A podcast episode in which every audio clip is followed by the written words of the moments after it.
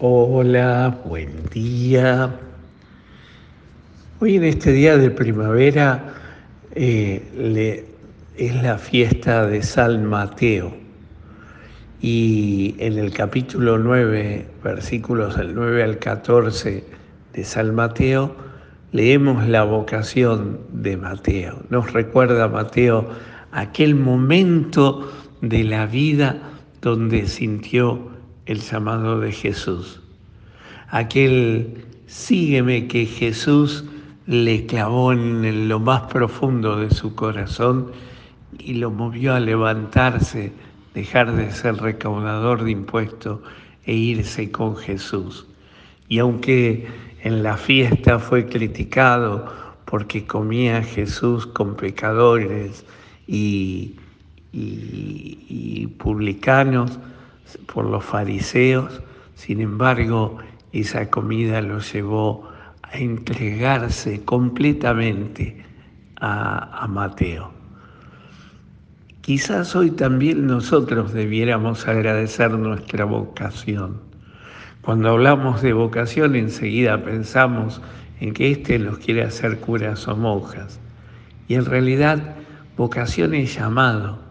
Y Dios siempre nos llama desde toda la eternidad, desde aquel momento, de, desde aquel Adán, Adán, ¿dónde estabas? Eh, te andaba buscando en los primeros capítulos del Génesis.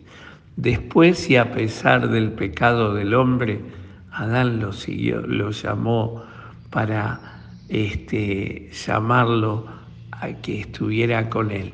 Y en realidad Dios sigue llamándonos a pesar y después de nuestro pecado, nos sigue llamando, pero no, no para ser curas y monjas. Bueno, algunos será para eso, pero fundamentalmente el llamado del Señor es a ser hijos del Padre, a darnos cuenta de esta realidad, de vivir como hijos de Dios, a ser santos en el fondo. Ese es el llamado que Dios nos hace.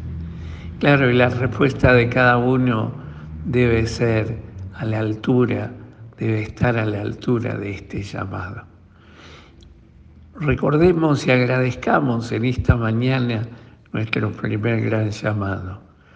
Y agradezcamos al Señor que lo siga insistiendo, siga pronunciando nuestro nombre nos siga llamando incansablemente para que no solo lo sigamos, sino que nuestra vida se convierta, como la de Mateo, siendo personas nuevas de cara a Dios.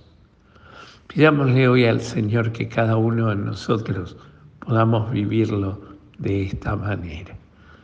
Que el Señor hoy te conceda un maravilloso día te llene de su gracia y te conceda su bendición, Él que es Padre, Hijo y Espíritu Santo. Amén.